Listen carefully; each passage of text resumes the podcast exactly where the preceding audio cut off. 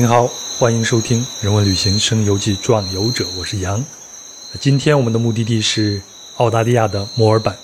一个连续多年蝉联世界最宜居城市排行榜第一的城市。那么今天呢，我们就要去看一看它宜人的一面，还有它狂野的部分。那本期的壮游者是阿火，那他呢是在墨尔本读书和工作了近八年时间。那他和他的太太大米也创建了一档播客节目，叫做《野夜》。野呢是野外的野，夜呢就是我们照相的时候比一个 V 字手喊一个耶，就这个耶。那这档节目呢是大米和阿虎以及他们一群越玩越野的朋友们与大家分享那些神奇有趣的户外活动以及生活中的小巧思。那我呢作为一个去年刚入坑的小白户外爱好者，就非常喜欢听他们的节目，也从他们的节目里边获益良多。如果您感兴趣的话，也欢迎订阅收听。好嘞，那我就先让阿火给转游者听友们介绍一下自己。转游者的听友们，大家好，其实我也是转游者这档播客节目的一个忠实呃听众之一，也会追很每一期的节目，真的是非常精彩。然后我自己本身呢，就呃非常感谢杨哥刚刚的介绍是。嗯，我跟我的太太吧，就是在目前制作《爷爷》这档播客。我们两个的话，也就像杨哥刚刚提到的，目前呢是在澳大利亚墨尔本这边，在这边读了书，留下工作。嗯，平时呢就是特别喜欢玩一些户外运动，所以有了这个契机，觉得哎，因为疫情锁在家里，你说吧，人身体被禁锢了，我们的耳朵、我们的灵魂总不能被禁锢，所以就想着，哎，我们身边那么多有意思的朋友，他们有那么多。有意思的户外经历，我们邀请他们过来跟我们分享分享。出不去嘛，那只能从他们的故事里面去享受一下、感受一下这个世界上特别一些有意思的事情啊，或者一些美好的东西。这就是我们做播客的初衷。那我们两个本身也就是一个呃特别喜欢旅游，也特别喜欢做一些户外运动的这样的两个人吧。没有什么太多特别的东西。那刚才呢，阿火提到他的太太啊，应该是叫做大米，对吗？是的。但是大米呢，今天就不会出现在咱们的节目里边了，因为前段时间大米在去做攀援的时候发生了一点事情。是的。他现在怎么样了？对他现在其实呃越来越好了。他这会儿其实还在忙着给他 改自己改论文。对，之前。嗯，是我们去玩暴食，呃，当时应该算是运气不太好吧。他其实动作都做的挺到位的，呃，可能就是因为一个寸劲没有收住，把让他的腰椎第一节骨折了，所以后来做了手术，打了钢钉，现在已经呃十一周了，下一周今天刚刚是做完手术的第十一周。所以还有一周，基本上骨头能完全融合，我们就是恢复的还挺好的。对，嗯，早日康复，早日康复。谢谢杨哥，谢谢杨哥。哎，那如果说他康复了以后，你和大米，你们以后还会再，或者说心理上会不会留下一些阴影，还会再去进行这些野外、户外的这些活动吗？呃，肯定会的，这个阻止不了的。甚至我们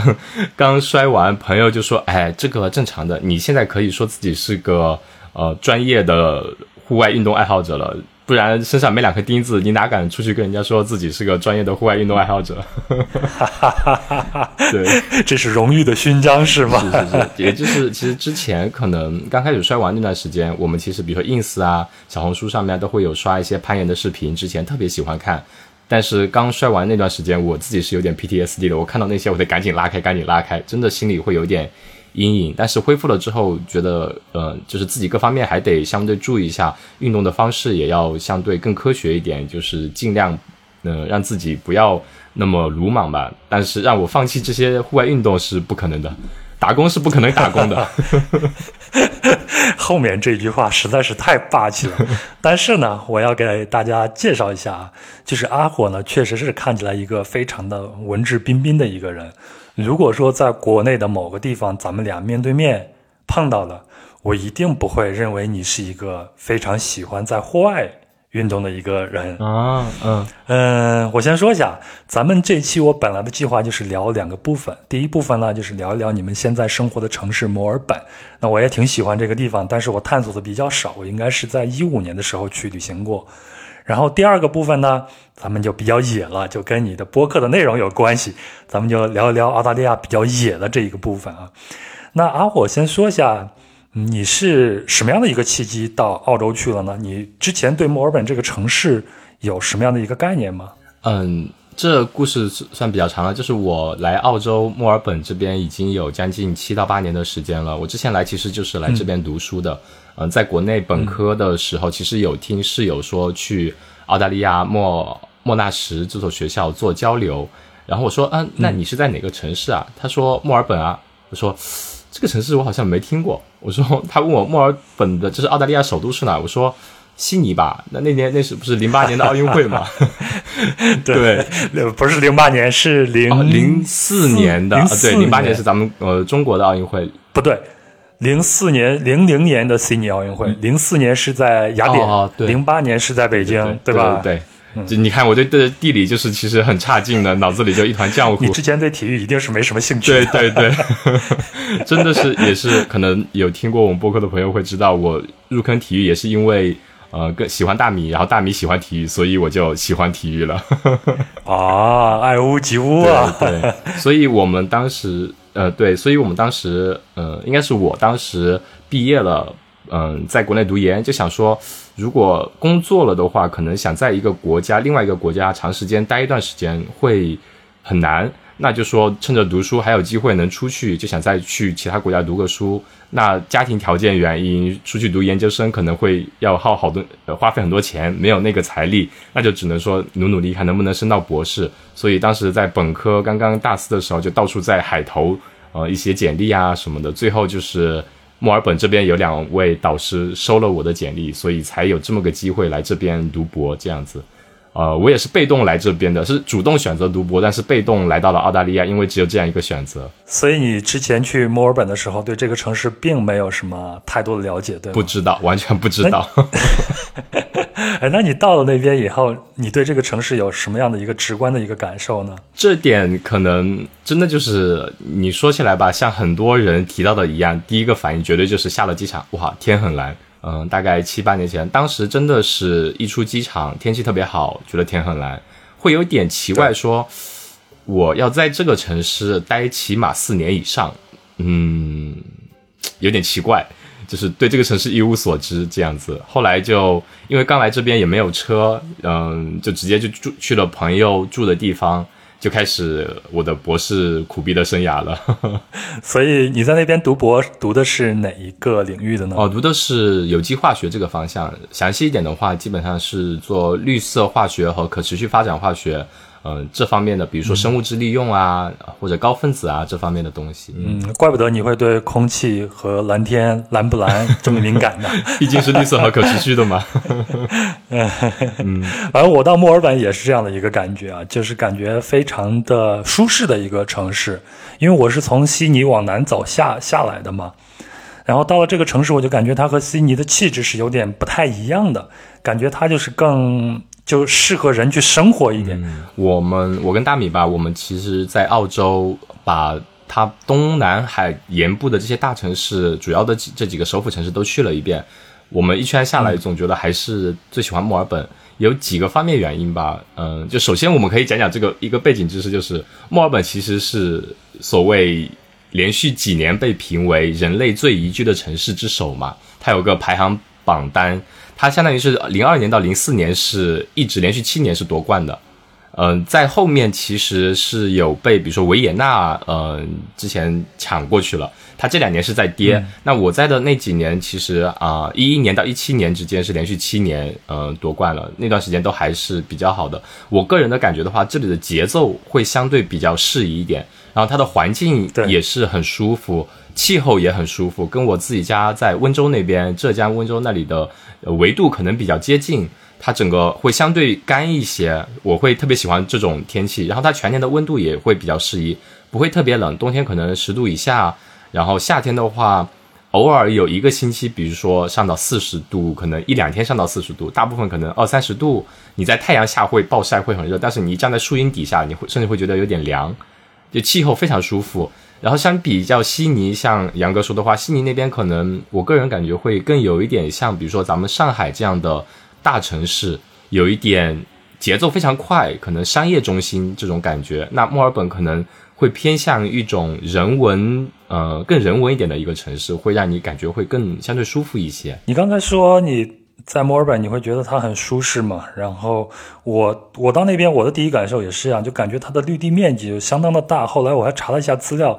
好像他们这个城市有百分之四十的一个绿地面积。那对一个城市来说，这是一个相当大的一个比例了。嗯，是的，这个其实呃，咱们之前简单聊了一下，比如说。呃，墨尔本人很喜欢运动啊什么的，它就有很好的一个绿地覆盖率，真的像杨哥说的，你到小区里面可能随便走个几百米就会看到一个呃附体，就这边澳式足球的一个场地啊，或者孩子的一个 playground 啊。它有些小区的建设或者说几条街之间必须，比如打个比方说，我不知道具体数字，比如说四到五条街之间你必须要有一个绿地的公园，那五到六条街一个大的 community 或者一个我们这边叫 suburb 或者一个区，那必须要有一到两个公园。这样子，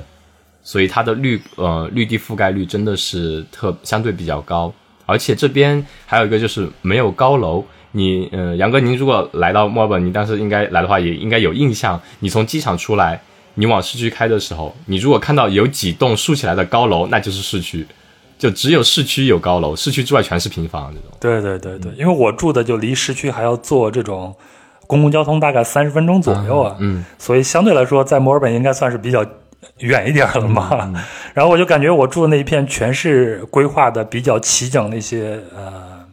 类似于我们这边平房的这个样子。一个区域它会有一些公共活动的场所，包括有一个大超市啊，这样是的，生活起来还是真的是很方便的。嗯，是的，是的。咱们前头提到在墨尔本，它的气候适宜，而且有很多的公共绿地。嗯，那其实近几年在北京我也有这样的发现。就是北京现在也是往一个宜居的这样的一个城市去发展的。嗯，虽然我们知道这个路会很漫长，但是最起码现在我们能看到一些好的迹象。嗯，我在我自己的节目前头不都有一个夸你一下吗？我了，我忘了是哪一期了。然后我就提到了这个问题，我还特意去查了一下资料。现在的北京的规划就有这样的一个目标，就是希望居民们能够开窗见绿。嗯，就你打开自己的窗户就能看见一片绿色。然后他们是有一个节奏，就是每隔多少米就要有一个街心公园这样子。那我这两年在北京，因为大家出不去，你更多的时候就在自己的城市里面去走的话，我也会发现这样的街心公园是越来越多了。这其实是一个挺好的一个变化的。这边其实呃，墨尔本这边的话，也有一点，刚刚您提到说开窗见绿这一点，就是可能呃这边的政府也会有相关的一些措施，比如说。这边买房自己建，呃，买地建房嘛，或者说你买的二手房，你家后面比如说有个两三百平的院子，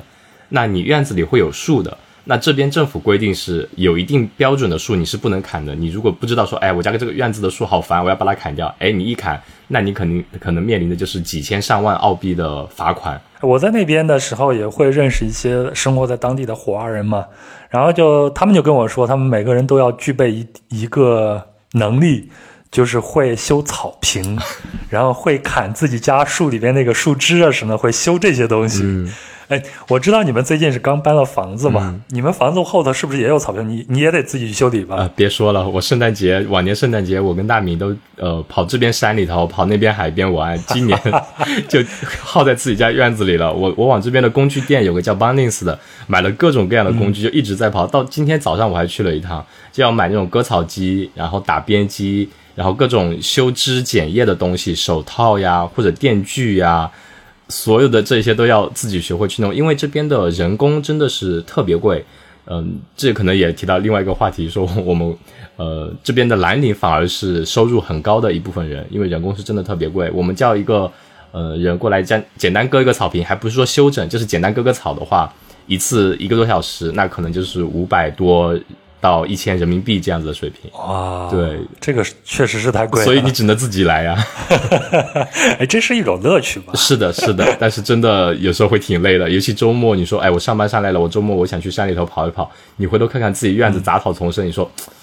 山里和杂草，你自己选一个吧。咱们之前在聊天的时候就提到过，说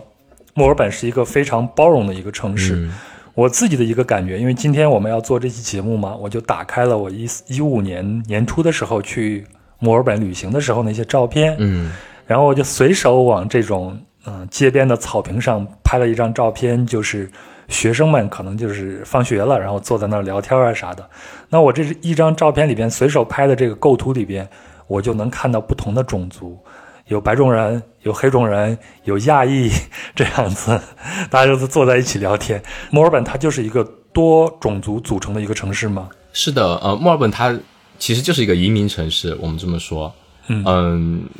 我们其实也有说，比如说深圳也是个移民城市，其实是比较类似的。就哦，可能深圳是其他城市往深圳走，那我们墨尔本这里就可能其他国家的人都会来。其实有一些数据可能比较好玩的，比如说呃，整个澳洲或者说尤其墨尔本这边，其实是有百分之五十的澳大利亚人是出生于海外。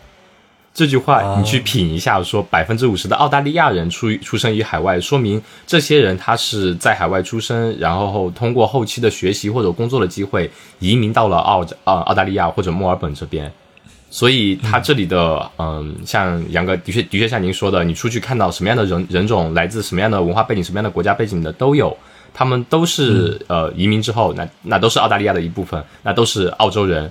所以它的人种组组成是呃肯定是很丰富的。其实有个没有很明确的数字，是说相当于这边将近有三百个种族的存在。然后其实呃整个澳大利亚华裔和亚印度裔吧，应该算是第二、第三这样的排名。除了 local 的白人以外，就中国人、华人和印度人算是相当多的一个群体。嗯，对。然后您您猜一下，就是除了英语之外，这边最流行的语言是什么语言呢？除了英语之外啊，嗯，是不是华语啊？普通话？对，就是 就是普通话。我为什么这样说？是因为我在墨尔本的街上去逛街的时候，特别是市中心这个地带逛街的时候，然后我会发现外国人，嗯，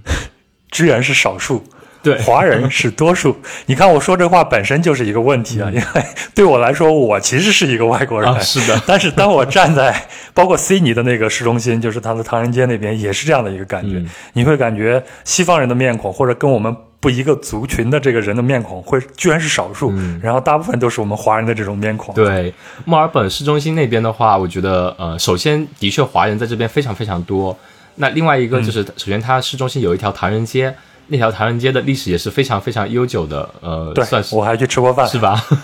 那里面的很好几家餐馆其实也是非常地道的，但是很不幸的有几家传统的所谓的百年老店，它因为疫情倒闭了，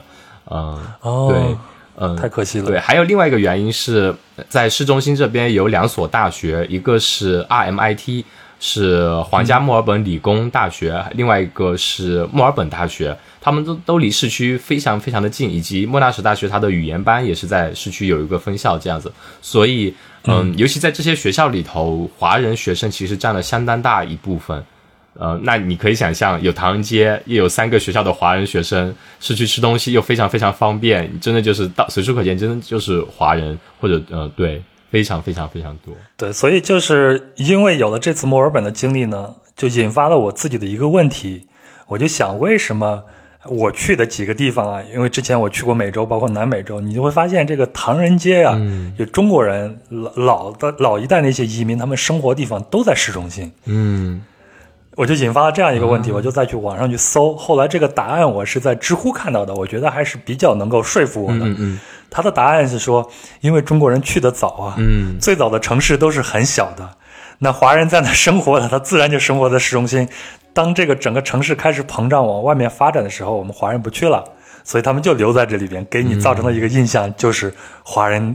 或者说唐人街都在市中心了。嗯，是的，是的。说起这一点，其实华人呃来的特别早，还有一个原因可能就是对墨尔本来说，因为墨尔本这边嗯离墨尔本可能开车有将近一个多小时，叫两个小时左右的一个城市叫呃巴拉瑞特，它其实是一个淘金镇，它相当于是一八五几年，可能呃十九世纪中叶或者早期到中叶那段时间，第一次那边金矿被发现之后，其实当时的美国的我们现在说的叫啊。三藩市，呃，以前是叫对，当时还叫金山，但是在墨尔本被发现之后，那边改名了叫旧金山。墨尔本这边巴拉瑞特开始叫新金山，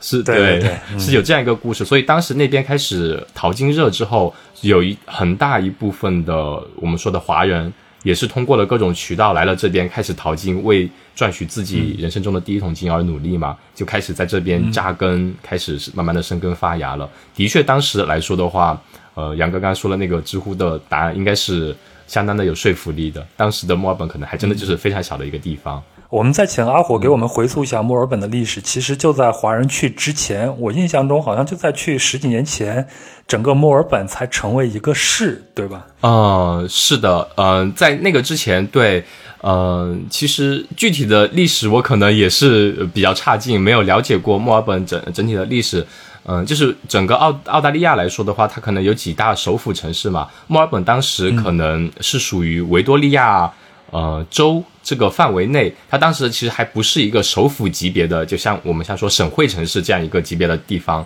也是随着慢慢的呃人口逐渐的往这边呃聚集吧。墨尔本城市本身靠近有一个港口嘛，那那边因为港口呃交通方便。然后东南西北都往中间辐射的话，逐渐逐渐的，这里就发展成了一个首府级别的一个城市这样子。而且在呃，相当于是二十世纪初吧，一九零零年之前，嗯，墨尔它整个澳大利亚的国会其实都是在墨尔本，所以这边相当于是墨整个澳大利亚的首都，可以这么说。呃，但是呃，因为这段原因呢，也是就是像我刚刚说的，从一八五几年开始到一九零零年这段时间的淘金热，导致了大部分人涌入到了。嗯，维多利亚州或者说墨尔本这边，那这边的整个经济啊，各种人人心人丁兴旺嘛，整体经济就会发展起来了，所以就把它定做整个国家的首都，或者说经济各种经济文化的中心。但是后期因为淘金热过去之后，整整体经济就下降了。那到了呃一九零零年前后，澳大利亚整体来说的话，呃，墨尔本的经济实力其实是不如悉尼的，所以它也有个。呃，就历史地位上升到了一定顶点，然后随着经济的可能我们说萧条或者说经济能力的下滑，它就逐渐的城市地位又开始下降，所以当时就开始嗯国会投票说要我们要搬迁都也或。者说是换把国会搬到另外一个城市去，当时悉尼就说：“哎，那你要来这边，我现在经济是全国第一，你必须得来我这边。”后来墨尔本人不同意啊，说一直是这边的，为什么要去你那边？就这样争吵争吵，后来就他们有出台的法案规定了，首都必须是要在呃新南威尔士州，所以他们相互做了个让步，相当于是在悉尼和墨尔本之间靠近悉尼，在新州范围内建了一个首都地区，叫堪培拉。所以地理知识，呃，重点，澳大澳大利亚的首都是哪里？叫堪培拉，是一个首都地区，很小的一个城市。对，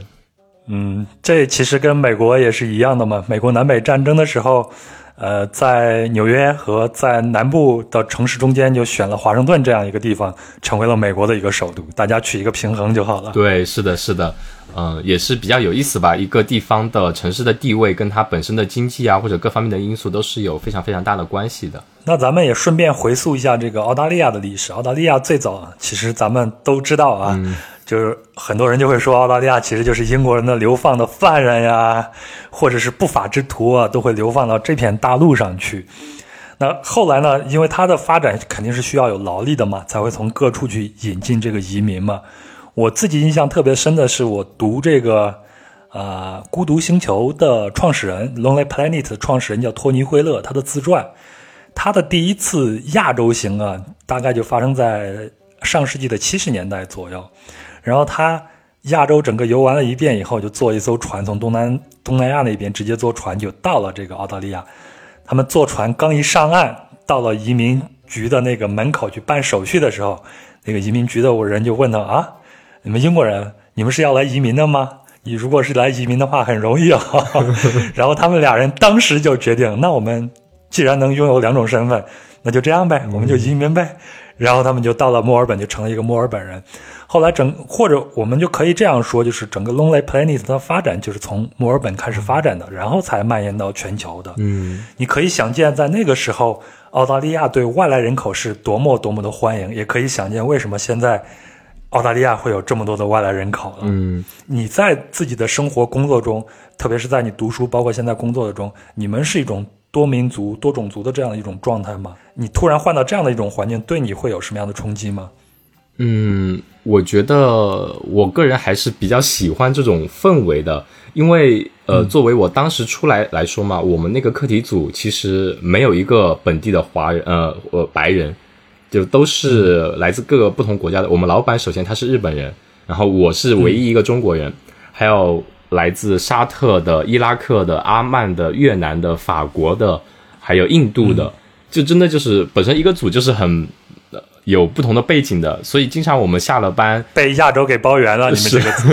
有欧洲有一个法国的，对，但其他可能东南亚那边会相对多一点，对，亚洲这边，嗯，还有西亚人，对。呃，我们就经常会喝咖啡的时候坐在一起，会就某些事情来聊一聊，说，哎，好像每个人对这个看法都很不一样啊。我觉得这种对于我们本身来说就特别的，对我个人来说会非常有意思，去了解了解这个世界上不同种族或者说不同文化背景，他们对于很多事情的看法。这样其实可以对于我们自己了解到说，哎，比如说最近尤其疫情，哎，那每个国家为什么他们处理疫情的方式会如此如此的不一样？那我。其实是可以能从他们，比如说一些历史上、文化上处理一些事情的一些行为或者一些方式，能找出一些相对的我们所说的答案吧，就能理解、能体会到他们哦，这是他们选择的一种处事方式，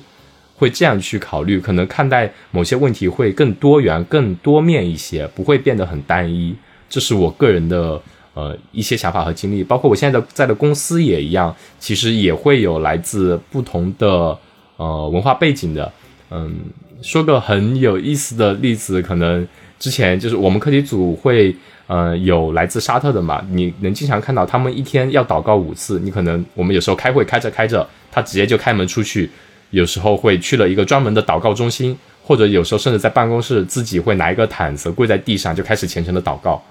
然后大家都会很正常，就是这是他的文化，这是他的 religion，是他的宗教信仰。就是很自由，你做你任何想做的、你觉得舒服的事情，是这样，就觉得嗯很有意思的一种经历。通常情况下，一个多元化或者说是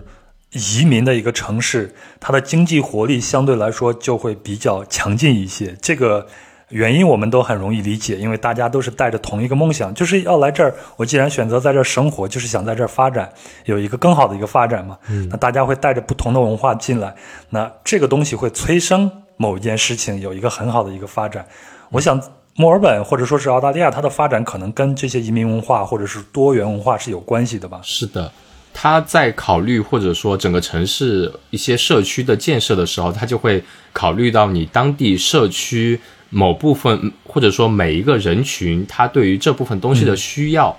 嗯，那他。就会显得很多政策从一个小社区的政策方面来说，甚至上升到一个更大维度的一些社区的政策，它就要来聆听来自不同社区的声音，这样才能做出一个相对能汇集到不同人群或者不同文化背景的他们的各方面的利益。嗯，包括澳大利亚，其实这边，比如说，它其实今年要马上要开始大选嘛，它这边很多社区的。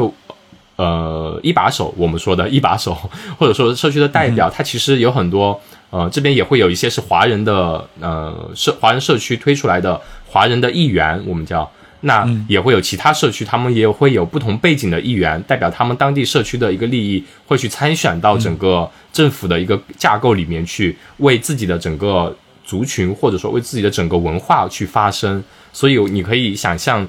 不同的声音汇聚起来之后，到了相对高一点的呃层次，他们做决策的时候，就必须要考虑到这些不同社区、不同文化背景，嗯，他们所涉及的东西，那导致你整个国家就会，呃，显现出一定的包容性吧。我前段时间刚好是在做关于新加坡的节目，那在新加坡呢，他们有这个公屋制度嘛？嗯，那你去买这个公屋的时候呢？呃，它就有一个强行的一个政策规定，都会按这种民族的比例来卖给，就是他选择这个买主的时候会根据一个比例来选择。嗯，比如说它的比例是七比三，啊，就是说百分之七十是马来人的，百分之三十是华人。我只是随便举一个数字啊。那如果这个公屋只有十间房子的话，那有七个我要卖给马来人。马来族的人，那么有三个卖给华人，他就是强行达到一个这样的一个比例。在澳大利亚有这样的一些公共的一个政策吗？这个很很有意思诶，这个这个我还是第一次听说。在澳洲的话，应该是没有这边的会有公屋，但是那种公屋一般都是建设起来给那种 homeless 的，相当于是贫民窟聚集的地方，因为那些人真的就是呃吃着低保、吸毒、喝酒这样子，无家可归，就只能安排这种地方给他们住。这边倒不会有说，因为按人口比例或者说种族比例来安排你卖房子。呃，卖房子这部分相对是比较开放的，但是有比较有意思的点是，嗯，怎么说呢？当一个你当一个外来人来到了这一个国家之后，你首先要找的肯定就是，哎，我的同胞会住住在哪里？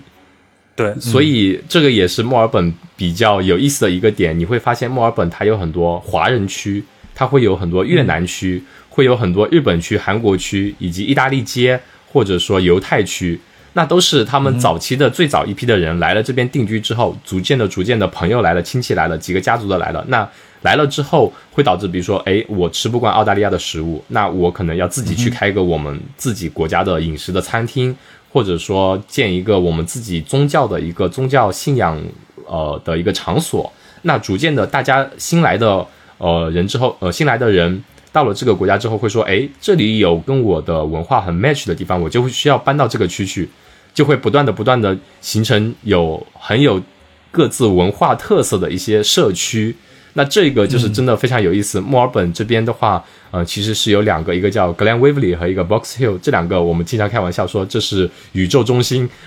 Glen Waverley 和 Box Hill，因为呃华人多，然后亚超就华人超市也非常多。”你能买到任何你国内想买的东西，这里基本上都有。比如说，呃，这两年李子柒做的特别火，你他他们自己有推出了，比如说李子柒螺蛳粉啊，李子柒什么辣酱啊，你过一段时间这里超市就有了。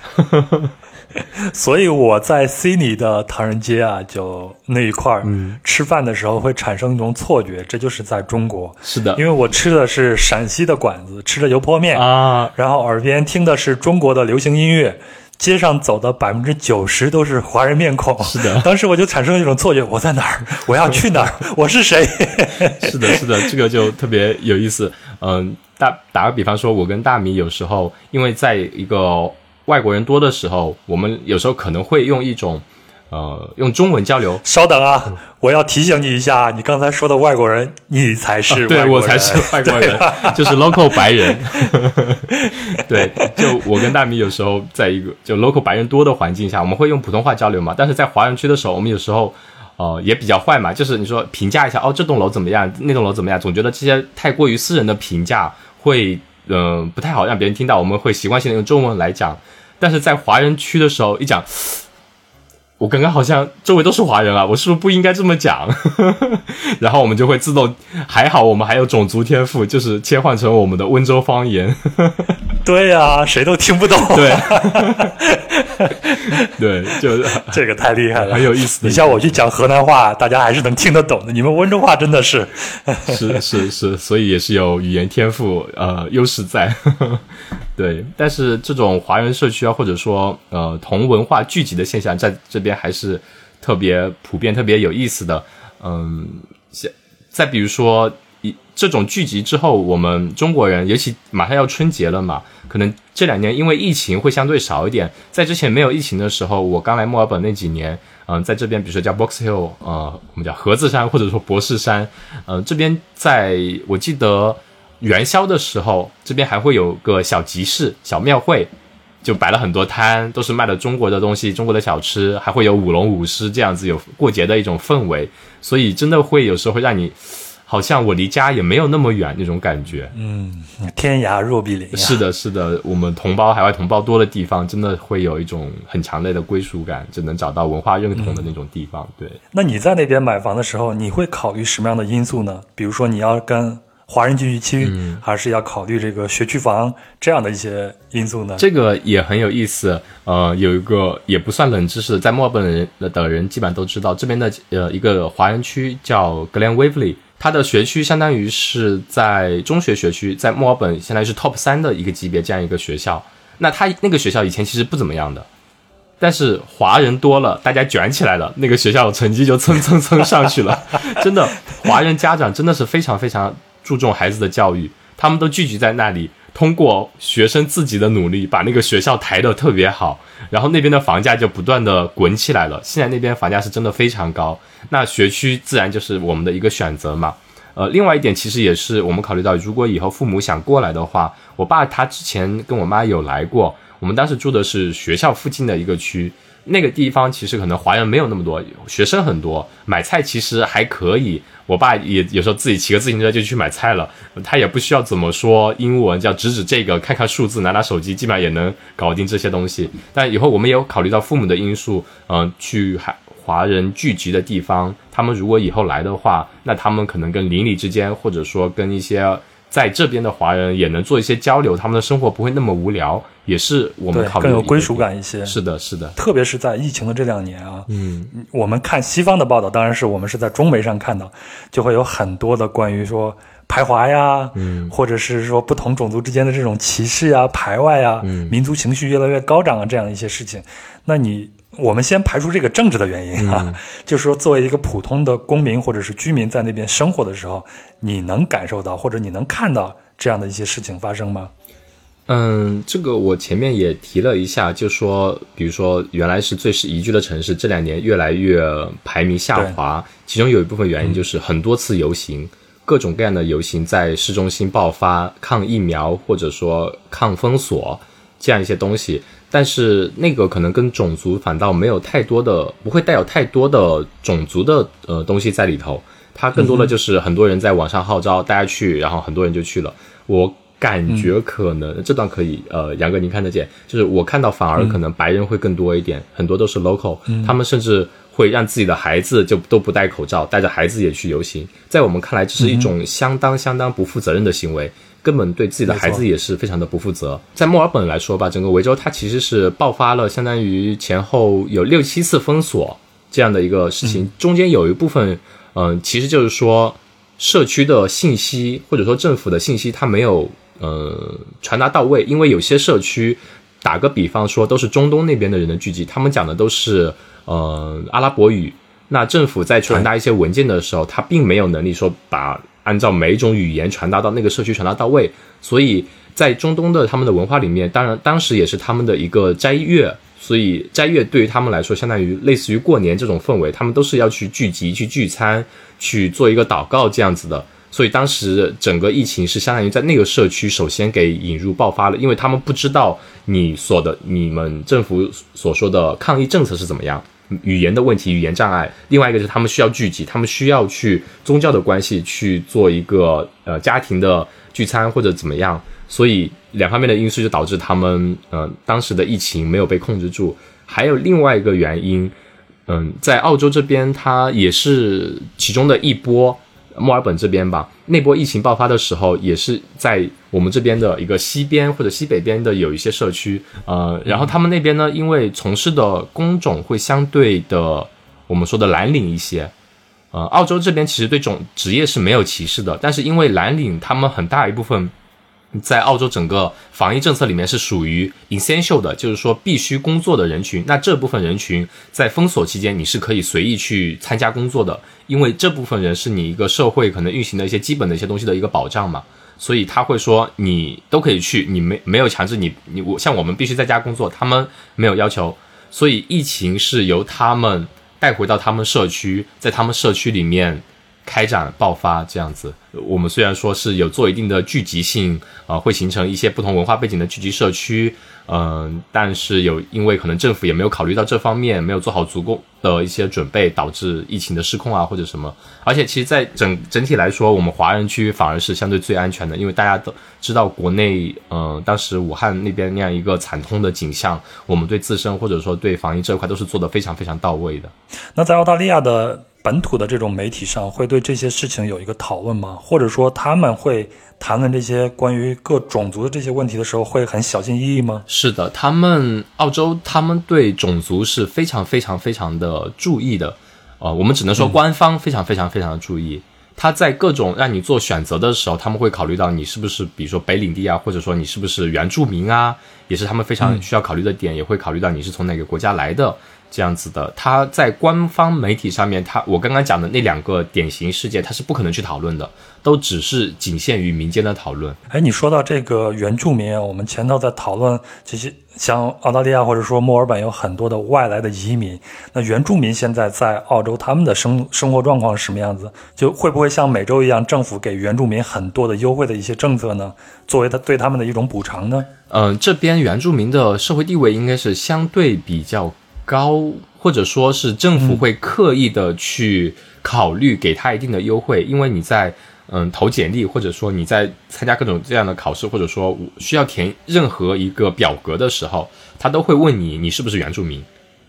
那如果你是的话，我相信他肯定会有做一个考虑。呃，原住民的人数，我觉得应该不是很多，或者说我接触到的不是很多。而且政府他肯定是对他们是有相对的一些政策的倾斜。呃，而且你也能首先从外观上，你也很能很明显的看出来，他们就是原住民，一般都会比较大个，呃，皮肤是比较棕黑色的这种，呃，样貌感觉我们看过来是有点带点东南亚那种风格的，类似那种风格的。呃，比较壮的，他们一个族群，现在是没有出现我们说那种土著人那种，呃，野人的是基本上就没有了。嗯，但是他们基本上已经被都市生活，就我们说的叫都市化了，跟我们现在的生活其实是一样的。嗯，也是很有意思的一个点。一月二十六号，其实当时是澳洲的国庆日。嗯，往年是都有一个游行，是官方组织的游行，大家去庆祝啊，去欢庆啊，这种欢庆性质的游行。嗯。然后每一年在国庆日游行当天，都会当地的土著人或者说原住民他们的社区也会组织游行来抗议你的游行，因为在他们的视角里面，他们才是这片大陆的主人。所有的白人，澳大利现在的澳大利亚人来了这片土地，统治了他们，所以他们现在澳洲人所谓的国庆日，其实对他们来说是国难日或者说受难日。嗯，所以每年一月二十六号的时候。澳洲政府在举国欢庆自己的国庆，然后土著人或者说原住民，他们是在为自己的嗯国难日发声，这样子很有意思、很割裂的一个现象。你刚才讲的对我来说还是非常非常的有意思的，因为我觉得这些呢，只有当你真正在这些地方生活过，你才能观察到，你才会去想他们其中这些关系嘛。嗯，那这些东西其实在国内生活，你可能是领略不到其中的这些奥妙的。我刚好在读书的时候看到，一九九零年十二月份，就是费孝通先生，他就是社会学家费孝通先生，他在《人的研究在中国：个人的经历》这个主题演讲的时候，他说了一个十六字的箴言，这个十六个字叫做“各美其美，美人之美，美美与共，天下大同”。嗯，其实它我们翻译成大白话就是我们要尊重各民族不同的习俗，彼此融合在一起。好好的在一起生活，天下才成才能成为一个大同的一个社会。的确，我觉得，嗯，多元文化它本身，嗯，能让我们的视野从不同的角度来思考我们所看到的一些问题，或者说，嗯，对，所所引发的一些思考吧，是能听到很多不同的声音。我觉得这也是我们当代社会。嗯，更多元的一个社会，你所需要应该有的东西，能允许你去接纳不同的声音，来让你去进行多维度的思考，看待问题也好，什么这方面的。对，特别是你刚才提到的多维度的思考，嗯，那这个就需要你用不同的视角去切入同一个事件去，你才会形成这种多维多维度的思考。我们说现在在网络上有很多的杠精，就是二极管嘛，非黑即白。其实他缺乏的就是这种多维度思考的这样的一个能力。是的。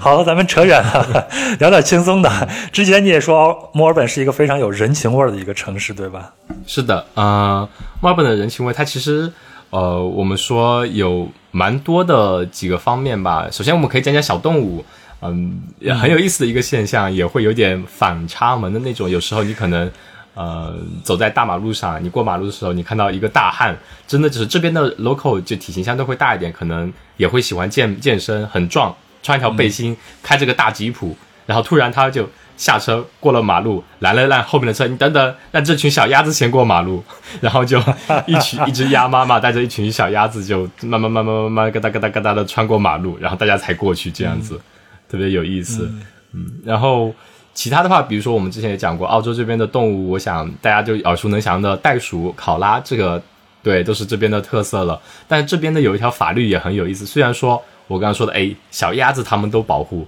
但是对于袋鼠或者考拉来说，你如果是在高速上看到它从呃路边跳进来的话，你是不能刹车的，你只能撞过去，这是法律规定的。因为你如果要刹车的话，那你就会引起连环的呃撞击事件，那你损伤的就是人了。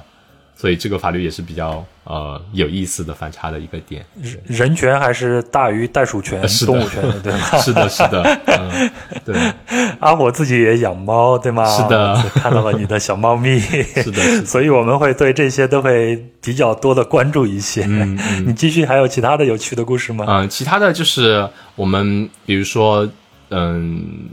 刚刚说的嘛，这边的绿地覆盖面积非常非常的多，然后在市区那边的话。就以墨尔本市，它我们叫 CBD 那一块周边的区域有很多很多的大树，当然这些树你都是不能砍伐的。而且很有意思的一个点，其实我们也是这两年才知道的，墨尔本有将近七万多棵树，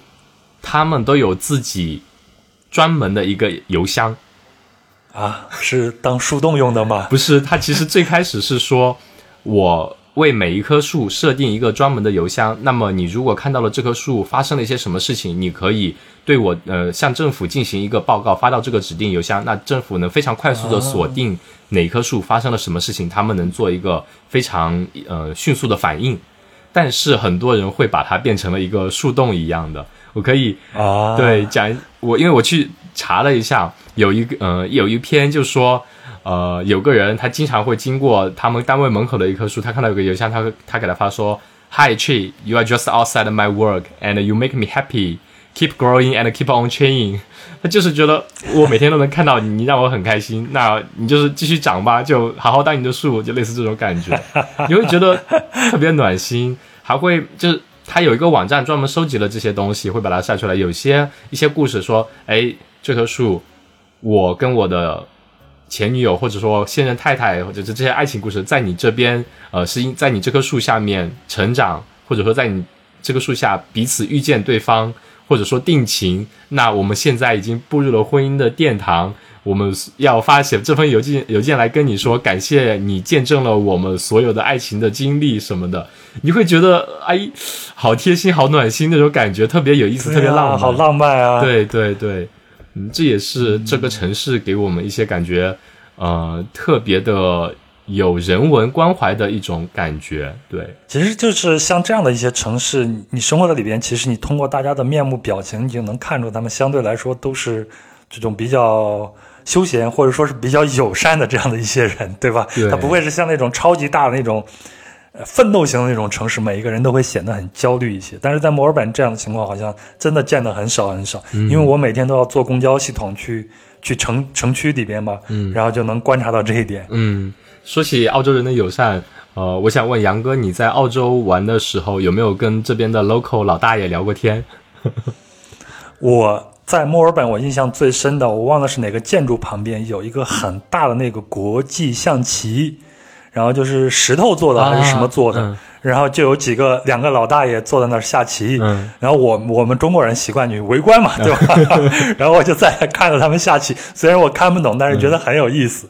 但是同时很有意思的是，旁边有一个我看起来有点像东南亚裔，比如像泰国那边的一个壮汉，在旁边发表自己的演讲。他应该是喝醉酒了，但他那个演讲应该是。认为自己的工作和收入不匹配，大概是这样的一个意思，就很大声在那儿演讲。但是我看那个旁边那两个老大爷丝毫不理他，白胡子老头在那儿安详的在那儿下棋，就觉得这个地方好 peace 啊。对啊，对这个也蛮有意思的，可能又是我们刚刚多元文化的一个点，就是这边有些广场上真的有很多人在表达自己的想法，拿个大喇叭，但路过的人就路过，他也可以继续做他的事情，这也比较有意思。嗯。但是真的没有人跟我搭讪过，跟我聊天还没有呢。这个也就是，嗯，就澳洲这这边的人，这个文化也是很怎么说呢？很友善。在墨尔本，你见到每一个人，路上见到每一个人，你都说：“嘿，你今天过得怎么样？”他说：“啊，不错。”你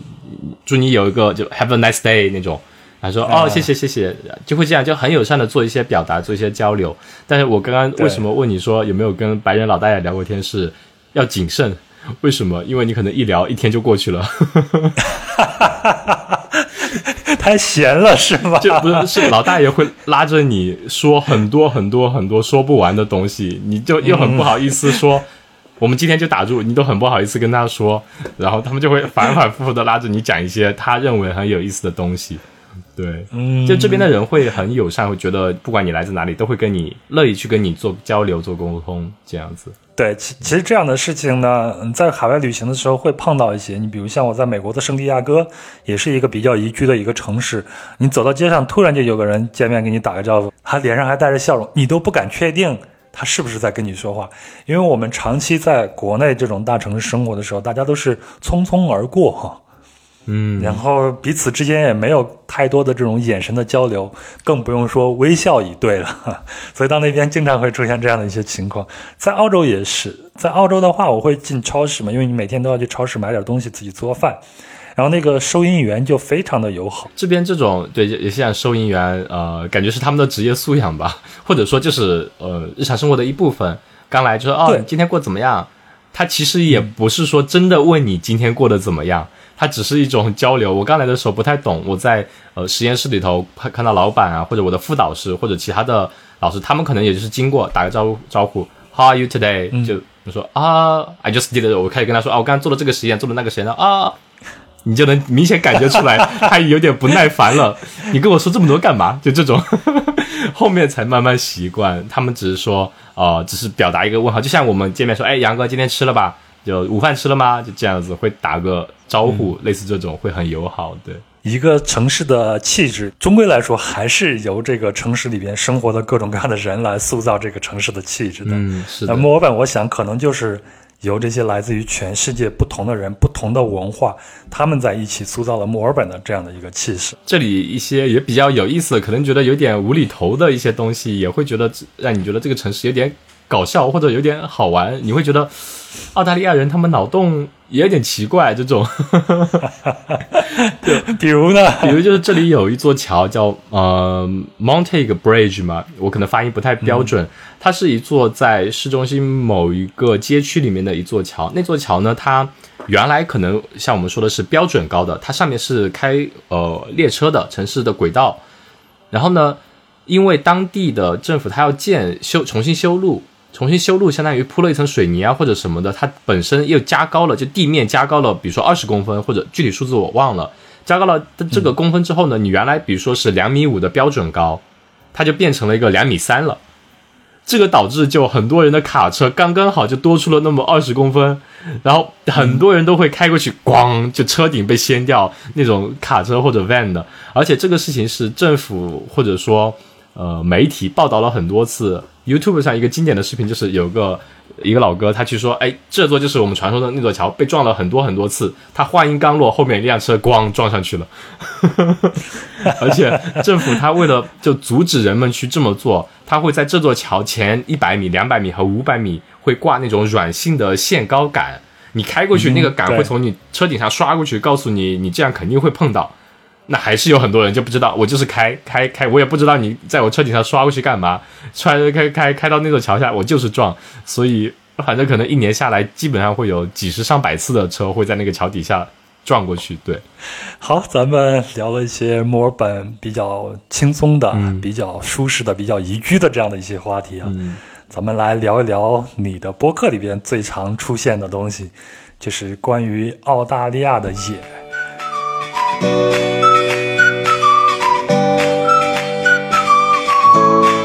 你好，我是壮游者的主播杨。那壮游者呢是一档独立播客，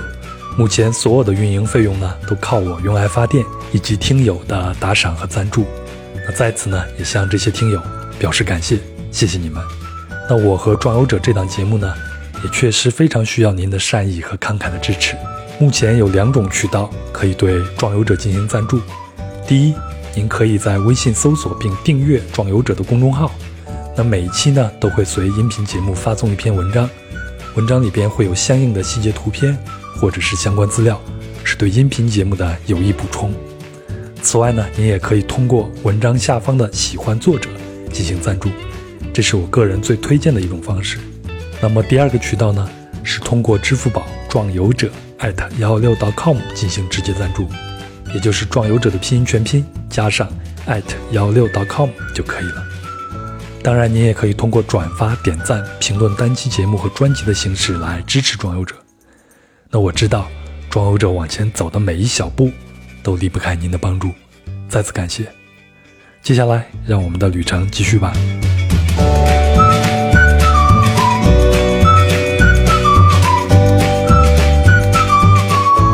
先说一下我对澳洲这个狂野的这个印象啊，它来自于两方面。第一个呢，是我小时候看了一个电影，叫做《鳄鱼邓迪》，我不知道你有没有看过啊？就说澳大利亚的一个，应该是一个原生的一个白人，然后他呢非常会抓这个鳄鱼，后来到纽约发生的一系列的故事。它是一个爱情电影，非常非常的好看。嗯。这是其一，我就觉得澳大利亚到处都是这种奇形怪状的这种生物，像鳄鱼啊什么的。嗯，然后呢，我原来的工作是做篮球报道嘛，然后每一年在疫情之前，每一年都会请这种澳大利亚的球队，或者比如像他们国家队啊，或者国家二队啊，来中国跟我们的球队之间啊进行一些友谊赛，来以赛代练这样子。然后我就看见澳洲人打打篮球太野蛮了，这也是我们国家的队员，国家队的队员就有的时候私下里就会说，他们来打球就是像打架一样，肢体动作非常非常的多，再加上他们都是那种彪形大汉嘛，然后就看一场篮球比赛，你就像看了一场 UFC 的比赛是一样的啊，这就是我对澳洲的一个感受，就是非常非常的野。嗯，是的。嗯，对，几个发边像您说的那个鳄鱼邓迪，说起鳄鱼，嗯，我其实印象中也有一个，就脑海里闪过一个画面，其实是不是澳洲有多野，而且是那个主人公，呃，贝爷，贝爷在澳洲中部沙漠荒野求生的时候，沙漠里头就有一些河流，呃，不是，就是也不算河流吧，一些泥塘里面就有鳄鱼，然后贝爷就是徒手。宰鳄鱼这种，就拿了一把刀就把鳄鱼给砍了，就这里，然后吃东西。对，然后说起嗯体育这方面的话，的确，尤其我们知道周琦现在是在墨尔本凤凰队打篮球，没错，对，而且 我一直还很关注他。是的，是的，我们之前在微博上或者说这边呃地方上的媒体有看到，呃，的确能看到这边的身体对抗很激烈，还会有一些小动作什么的。呃，所以我们也也是想说，呃，祝周琦在这边能注意自己的人身安全。还好还好，我看他表现的还不错。是的，是的，嗯，还挺稳定的输出的。嗯嗯，对，说起运动这方面的话，除了篮球，篮球其实在澳洲这边可能相对不是那么的大众，可能说相对于另一种运动来说，叫澳式足球是 footing，我们这种说法就有点像橄榄球。那跟橄榄球跟我们传统的美式的那种橄榄球又不一样，因为传统美式橄榄球你是要戴个头盔，你要穿个护具都要戴齐全，对，身上的很穿着很健壮的那种钢钢甲一样的就护具。但是澳洲这边的 footy 的话，性质是一样的，玩橄榄球，但是它是赤赤膊上阵，就穿个运动足球一样的背心就上去，纯粹靠肉体的比拼这样子，所以他们就是很追求肉体的那种。呃，暴力美学吧，可能我们说的对，嗯，这边其实也有踢足球的，但他们对足球的评价就是说那个是很软、太软弱的游戏，我们就不去玩了，就一点都不男人，就这么说。但是他们的足球也踢得不错，篮球打得也不错，更不用说他们的澳式橄榄球了，对吗？对，你你参加过他们的澳式橄榄球的比赛吗？呃，还真没有，这边每年其实都会有一个呃联赛嘛。而且每年可能一八年或者一七一八前后才开始的，他们的总决赛最后是放在周六，呃，那周五那天就是放假的，叫 Grand Final Friday。说，哎，你们大家都放假吧，准备好明天迎接我们的最后终极之战，这样子氛围非常非常好。在这边其实也是要你如果要融入当地呃澳洲人的生活的话，澳式足球是非常非常不可缺少的一部分。你要有一支，每个人都会有一支自己的主队，那你跟别人。说的时候，你就会去了解这项运动，或者说知道他们这个赛况啊，什么是非常好的一个帮助你融入当地人生活的一部分，一种技巧。但是我个人是真的对那个足球我欣赏不来，所以我从来没有玩过，也没有去了解过太多。对，我觉得像我这种体格上去能被人家给撕碎了，我估计我得再增重。十到十五公斤才有资格去跟他们玩这个，对他们，而且这种真的是有点从小打小就开始的。你能看到一个足球场上一个标准的比赛场地，是很多人周末他们就开始在训练，在不停的看到肉体的碰撞，然后旁边的角落里面是一个教练带着一群小孩子、小男孩子或者小女孩子在扔扔着那个橄榄球扔来扔去，也在做一些步伐的训练呀、抛球的训练呀。就他们打小就在训练，就接受这种文化氛围的熏陶。像我我之前提的说，这边可能几个街区里面都会有一块绿地，这也是同样的，几个街区里面都必须会有一个澳式足球的一个橄榄球场地。呃，场地。对我后来在德国旅行的时候啊，住到了一个 Airbnb，这个男主人就非常喜欢这种澳式的这种橄榄球。我刚开始不知道啊，我是上阳台去看风景的时候，突然发现阳台上放着几件球衣，那球衣呢上面全是泥啊土啊，还有一双袜子，那个袜子我觉得脏的都能立起来了，就那种感觉，一双那种带呃钉子的那种球鞋。然后放在地上，回去我问他，我说你是踢足球的吗？他说不是，我是玩这种橄榄球的。然后他一笑，就发现前头的牙呢，门牙呢就掉了一颗。然后他们说，他们就有这种业余的呃联赛，每年大家都会到世界各地，然后去比赛。那一年应该是在一四年，他们那一年的总决赛应该是在香港，中国的香港有这样最终的一个总决赛。然后就跟我说他们这样的比赛有多野蛮，然后他就指他那个球衣说：“你看看这些衣服，你就知道了，上面全是泥啊、土啊这些，没看见血。”是，嗯，在澳洲那边其实还有另外一种类似于也是这种橄榄球的比赛，叫 Rugby。尤其是法国或者呃德国、欧洲那边会特别流行那种，也是呃玩的方式也是一样。那个可能会相对更野蛮，因为它有有一部分是呃像我们篮球里面有争球嘛，你就是两个人跳起来去拍那个球就行了。但是在那个规则里面是你们排成一排，我们排成一排。然后头顶头就是顶着，看谁能顶过谁。那有些人会下面 下黑手搂拳，就是不正规的非一级联盟里面、非一级联赛那种比赛里面就会有这种，那可能打掉牙也是相对比较正常的。对，这些反正都是来自于他们的英国嘛，他们都是英联邦国家嘛。是的，是的，英国人最早玩这个。哎，那他们的那你们的对岸就是新西兰。他们的国球不也是橄榄球吗？嗯，那跟澳大利亚岂不是就是世仇吗？这可能也没有世仇这种说法吧？可能呃，澳大利亚那怎么说呢？很多澳大利亚人就会觉得内心会觉得新西兰就是我们一个后花园嘛。好像澳洲的呃，就之前我们跟九号酒馆也聊过，澳洲的宪法宪法上面第一条就是也不是第一条吧？宪法上面有写明说。我们是随时欢迎新西兰成为澳洲的呃第五、第六大洲，或者说第几大，就是新的一个州，就随时欢迎你们回来，就类似这种感觉。新西兰人是完全不认可的，no no no no，我们就是新西兰，我们跟你没关系。对呀，我也我也是听了这期节目，然后我之前还看过一个帖子，就是对比这个澳大利亚和新西兰这个动物，嗯，说在整个新西兰就是一个世外桃源似的。最野的动物无非就是野猪，嗯，但是你看澳大利亚这边，动不动就是马桶里边冲出来一条毒蛇呀，还有就是什么鳄鱼呀，各种猛兽啊。你那天不还给我发你的房顶上那个狼蛛，是叫狼蛛是吗？我当时还以为那个是蚊子呢。对，那个是蜘蛛，叫猎人蛛，叫 huntsman。它那个就是中间一点点的身体比较大，然后它的腿的话是非常长，大概有两到三厘米的长度。所以它是有益的，它在你家里会帮助你消灭那些蚊子啊或者什么东西的。但是真的就是随处可见。还有之前，嗯，我们刚搬来这边嘛，我们之前住公寓已经忘了住 house 原来会有那么多的虫子。那天大米洗澡的时候，洗完澡拿浴巾往身上一披，突然背后被什么东西咬了一下，赶紧一抖浴巾。就一坨带点粉色或者橙色、有点肉嘟嘟的大的蜘蛛就掉在地上啊，就觉得这种彩色的就特别恶心人，很很很吓人。然后后来先说一下，是你是你在尖叫还是大米在尖叫？我很想知道这一点。大米大米大米在叫，好，你做的好。我赶紧肯定是赶紧过去先把它冲掉或者是处理掉嘛。后来给朋友一看，我说这什么东西啊？有没有毒啊？大米被咬了会不会变成蜘蛛女侠啊？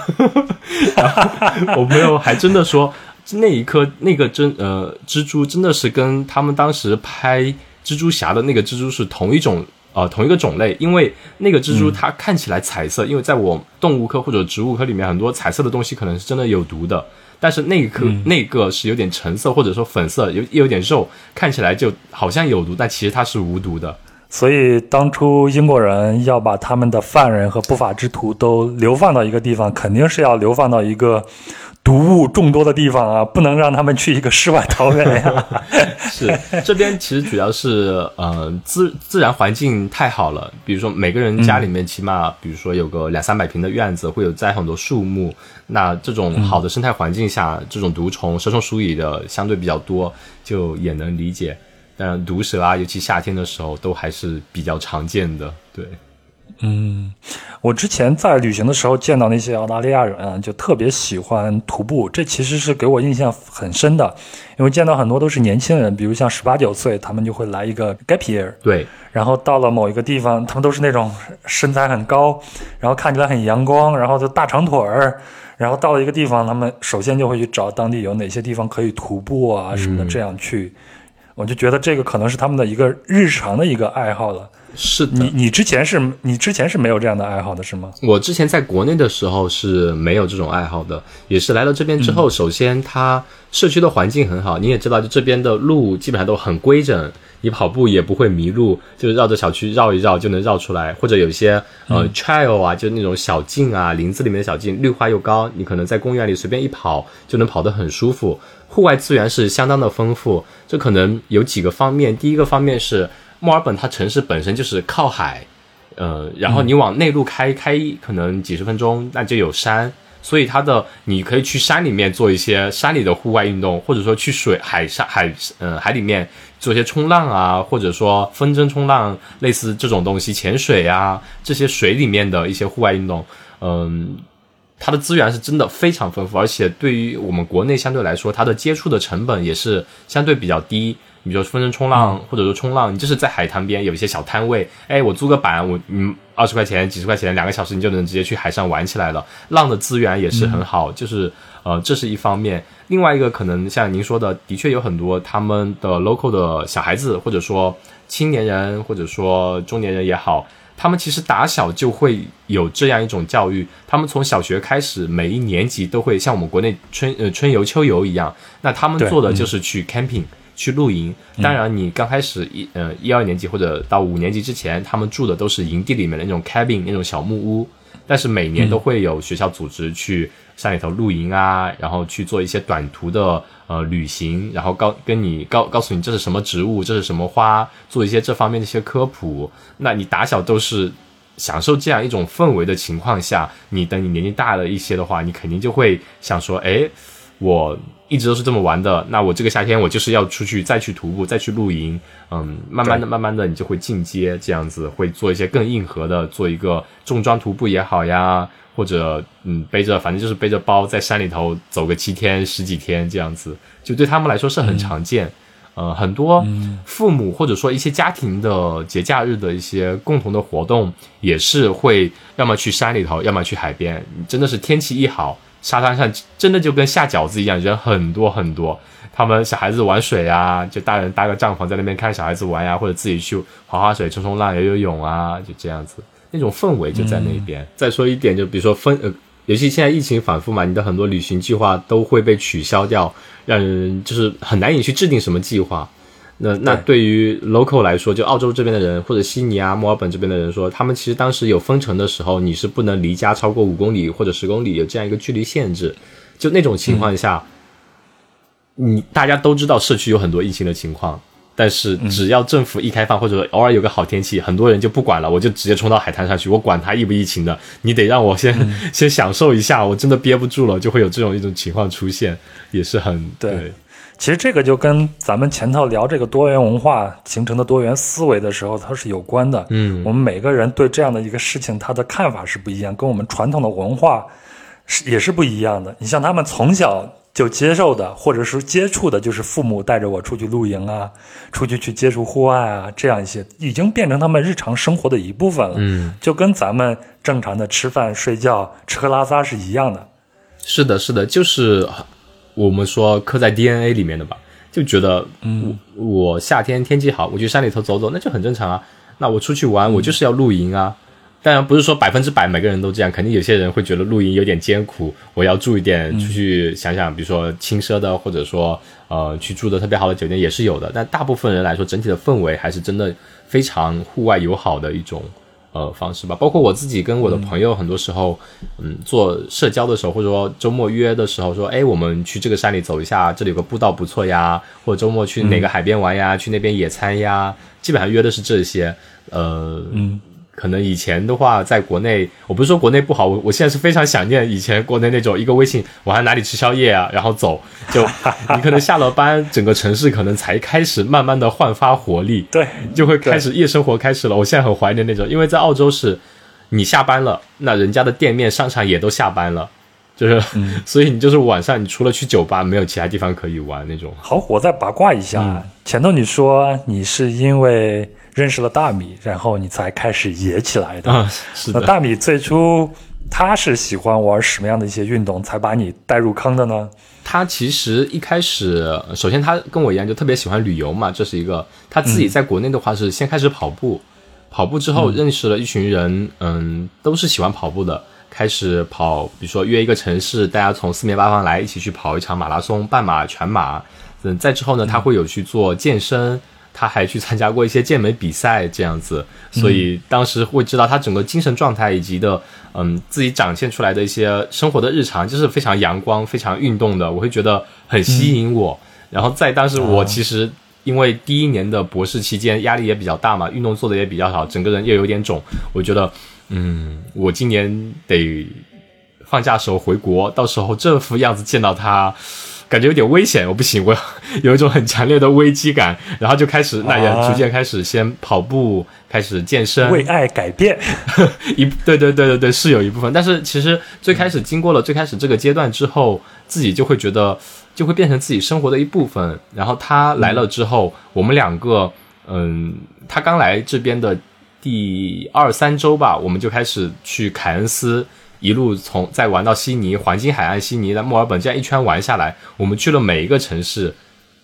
到了比如晚上也好，反正第一个早晨都是一起起来，然后换上跑鞋去那个城市跑一圈，市中心也好，或者一些比较好的地方没有去过的地方，都一起去跑一圈，去看到这个城市从晨光中苏醒的样子。会觉得很不一样，好美妙啊！对，就后来比如说我们有开始玩，呃，从跑步变了，比如说越野跑啊，喜欢在山里跑之后，我们每一个假期也都是，嗯，可能真的是融入这边的一种社交或者说户外文化去了。每个假期我们就把我们的铺盖或者说帐篷都往车里一放，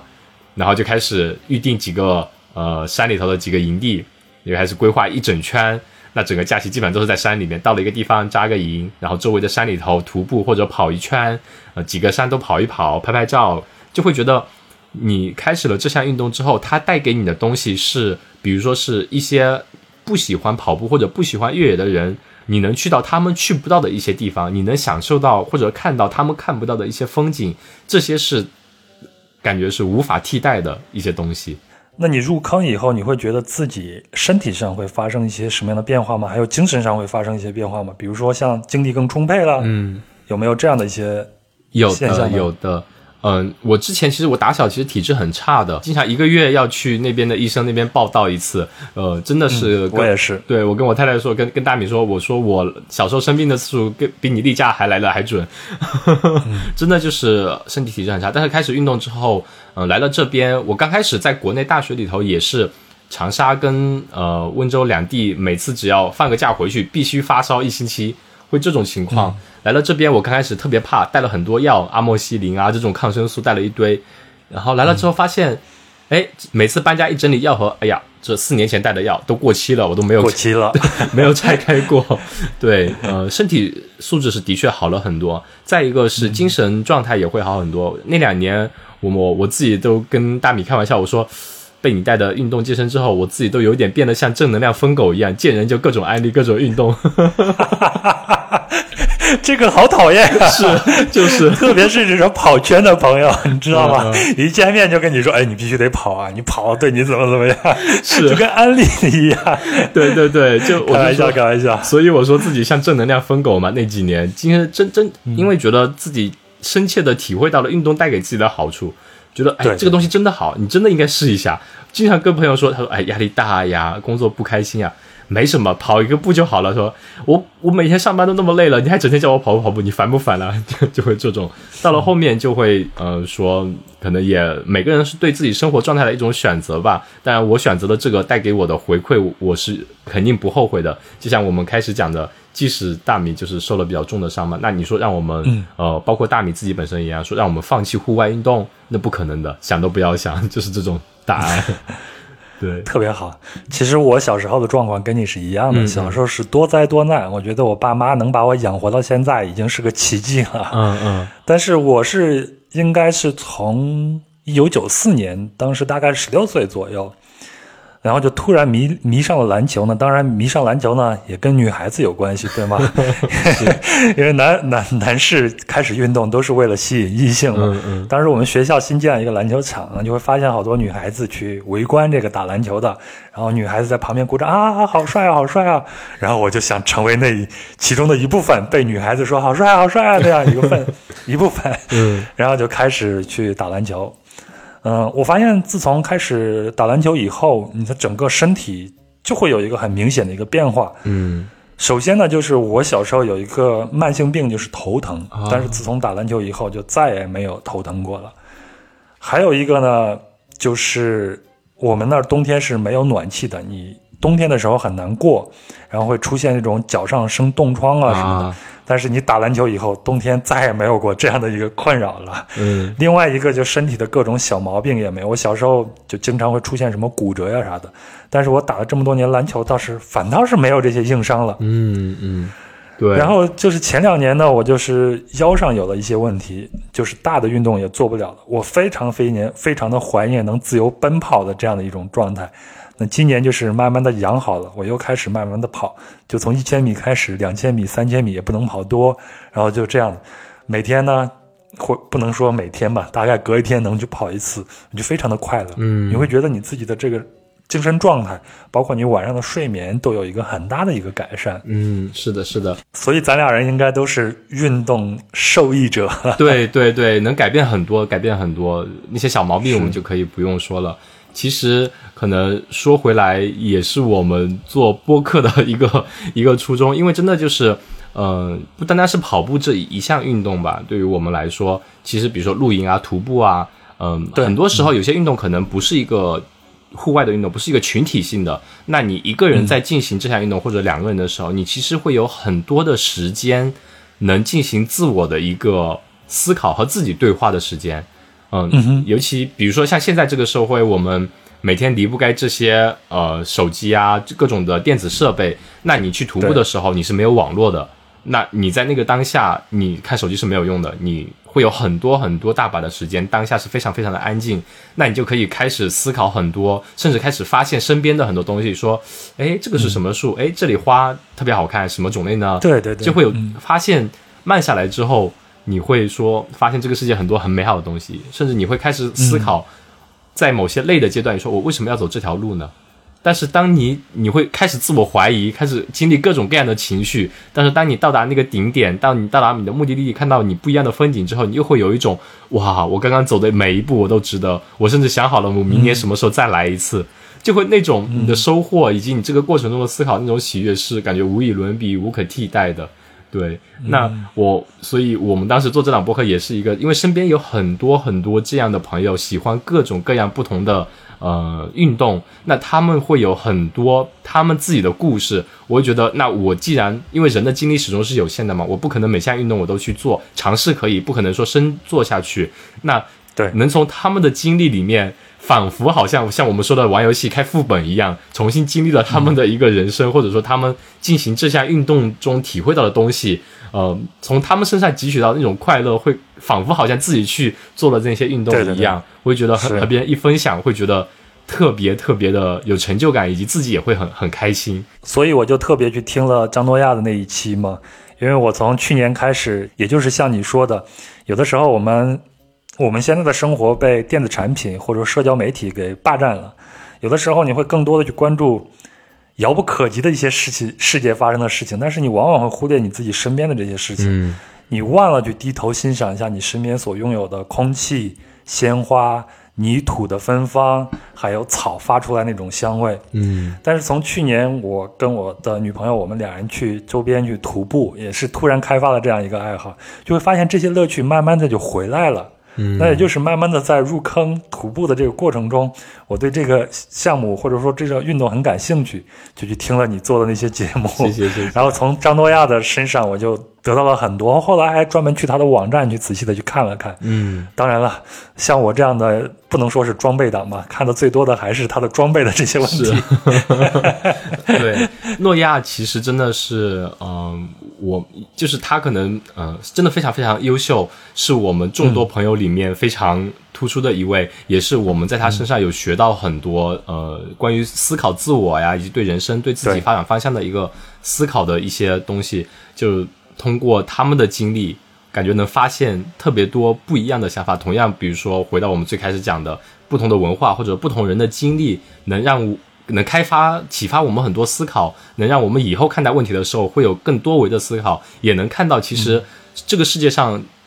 不单单是指我们。呃可能有成千上万的人跟我们一样，在格子间里面面面对着电脑在上班，但是在与此同时，可能有很多不一样的人在世界上的各个角落正做着非常不一样的事情，而且他们正乐此不疲的反反复复的在做做那些事情。那那些他们的经历，他们为什么这样做？这些究其背后的原因是能很带给我们很多很多很多的思考的。就呃，我觉得我就我反复在讲说，我跟大米也是呃很喜欢旅游的呃两个人嘛。我觉我很喜欢转悠者的一档呃，这个你们您这档节目的一个原因也是我们出不去，开始商业互吹了是吗？对对对，是真的是，就是旅游，像因为疫情出不去，哪儿都去不了。对。那他们这些故事分享，其实跟玩户外，我们想听别人分享户外的故事是一个道理，能让你发现，其实这个世界上有很多很多的事情是我们所目前。目光所及不到的东西，正在发生一些特别有意思的事情，而那些东西如果能通过这样一种途径，让我们传达到我们呃耳朵里面，到我们心里面，我们能发现很多我们值得我们去思考的东西，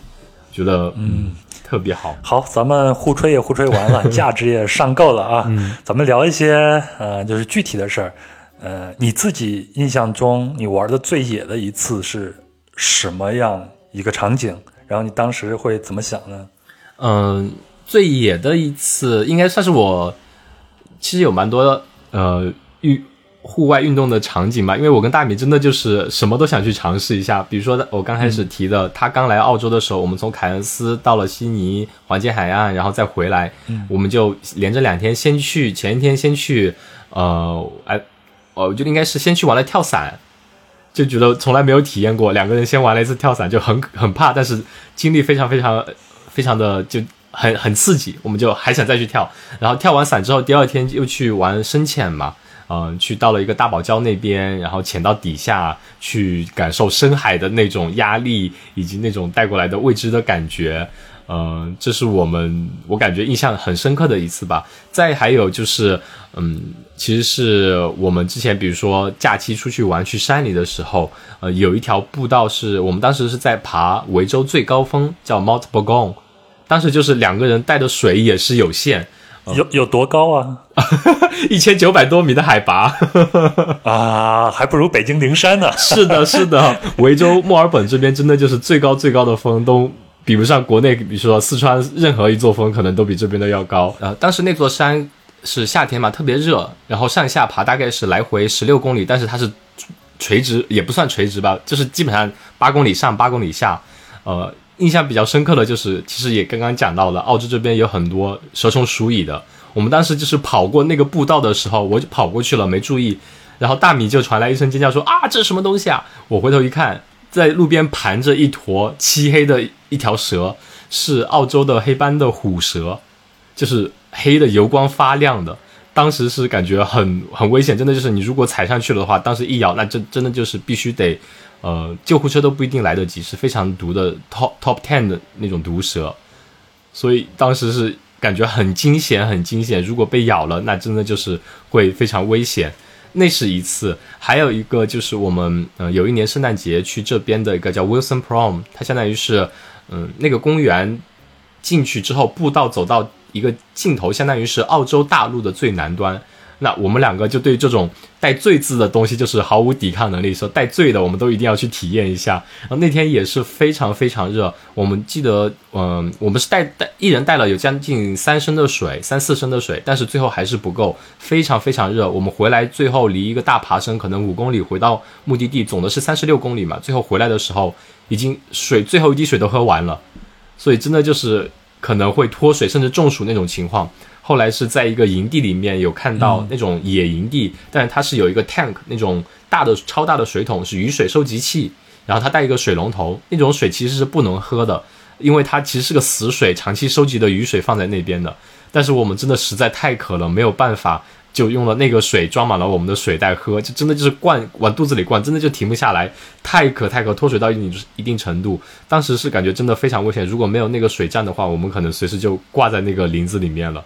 呃，还好，当时那种情况，那个水其实是不建议你饮用，但还好我们喝了之后，后来也没有发生。就比如说，呃，腹泻啊什么的，也没有太多的副作用，这样子。但是在这样的过程中，往往看到的风景会更不一样是的，就会有一个，因为我们其实跑了很多步道，但是你刚刚乍一问我，脑海里出现的就是当时这样的景象，呃，以及我们去最南端大澳洲大陆最南端看到的景象，就一下子在脑海里面浮现出来了。那个过程虽然刺激，但是那个旅程会变得越加的深刻。哎，澳洲大陆最南端是哪一个地方呢？它叫它在呃。墨尔本东南角下去叫 Wilson Prom，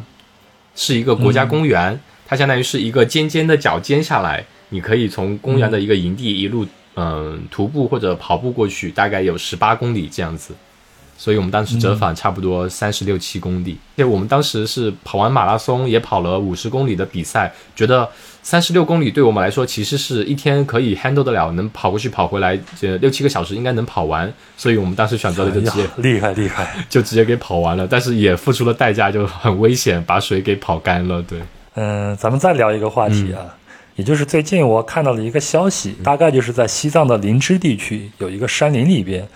突然呢就。在路边就出现了一个人，那这个人呢就被当地的交警呢觉得可疑，就上去啊询问了一下。那这个哥们儿呢，大概是五年前就到了这个林芝地区，他是骑车过去的，然后发现当地有一片林区那种就特别适合生活，然后他就自己中国的贝爷啊，这才是中国的贝爷，自己徒手在那儿建了一个木屋，然后就在里边生活。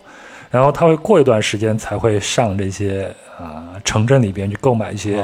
必须的这些物品，然后他还会在他的那个房子的旁边，他自己建的木屋旁边去开辟一块地啊，种个菜呀啥的，这样子就靠这个生活了大概四五年。哇，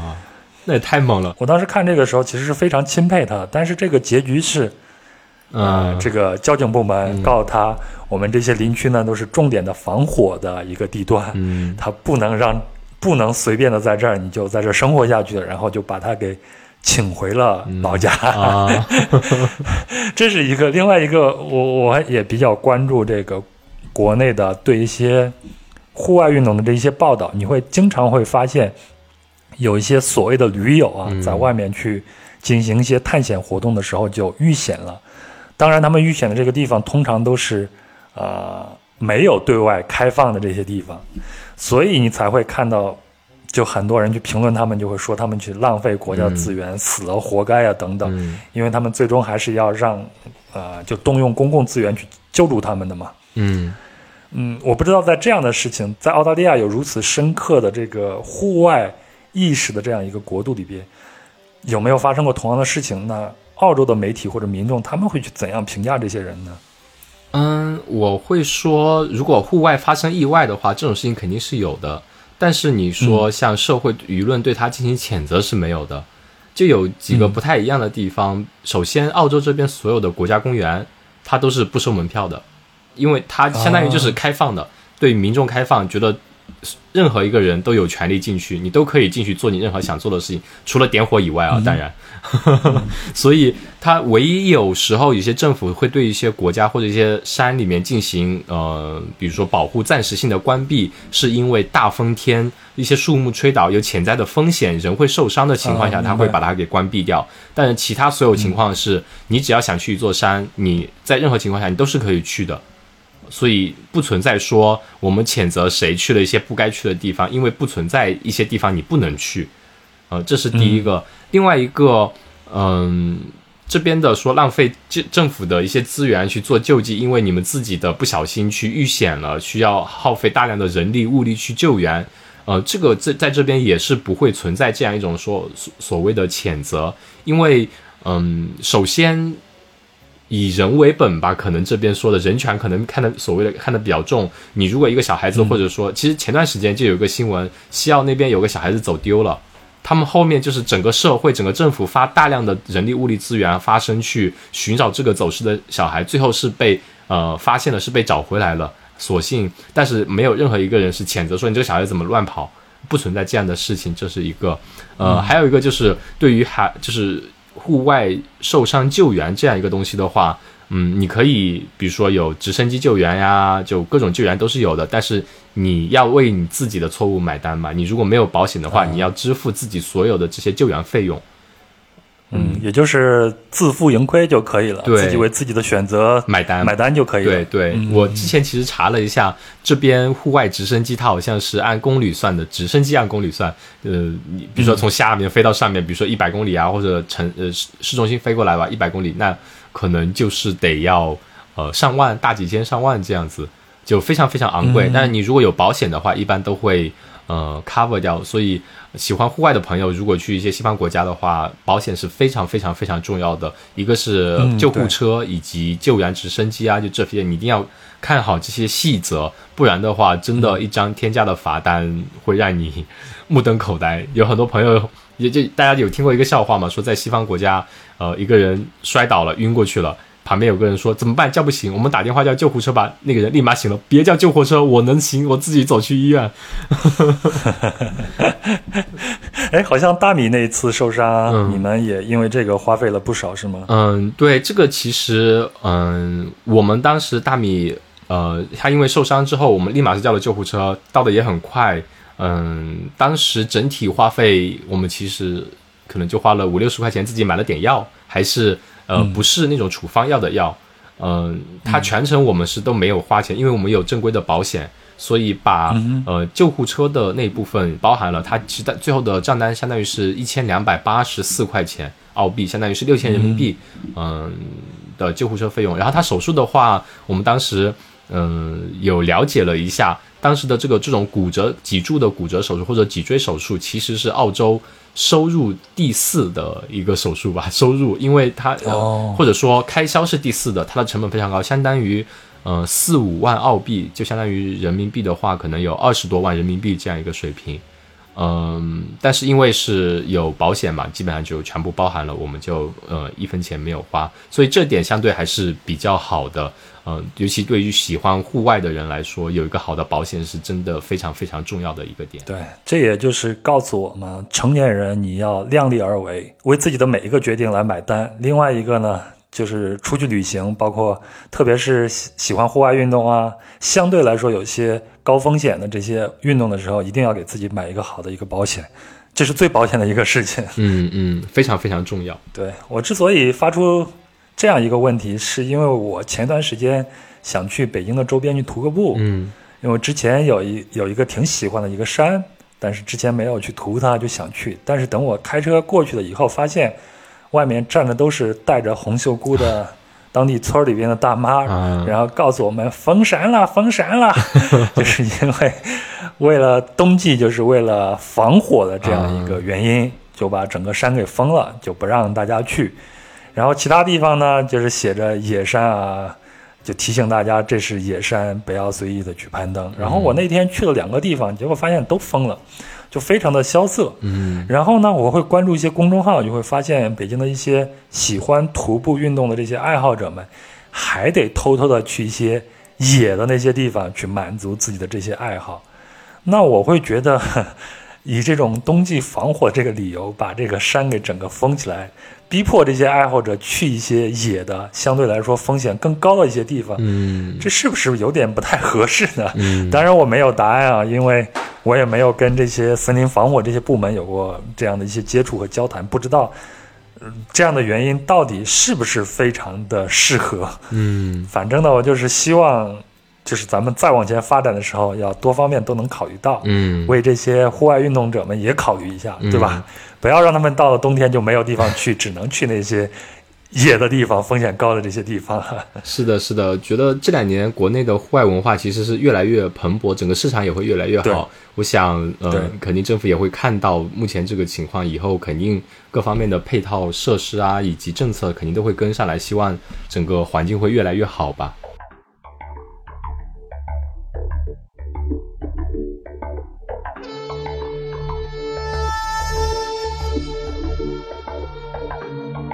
一个美好的愿望，我也同样如此。希望政策和配套设施对喜欢大自然的人越来越友好。特别是经历了疫情这两年，也有越来越多的人意识到，我们不能再以征服者或者是路人的姿态去忽视自然界了，而是得以共存者的姿态去融入、去接触、去了解。那这会让我们发现自己以及大自然更多的美好。好了，那这期就到这里。非常感谢阿火，也感谢您的陪伴。如果您喜欢本期节目呢，请转发、点赞或者留下您的评论。如果您想加入到听友群，请微信添加“壮游者二零一八”，也就是“壮游者”的拼音全拼加上二零一八就可以了。然后呢，他会将您拉到群里边。那在这里有一群有意思的人谈天说地，神游世界。最后呢，请您微信搜索公众号“壮游者”并订阅。那每一期音频节目都会随之发送一篇文章。文章里会有相应的细节图片或者是相关资料，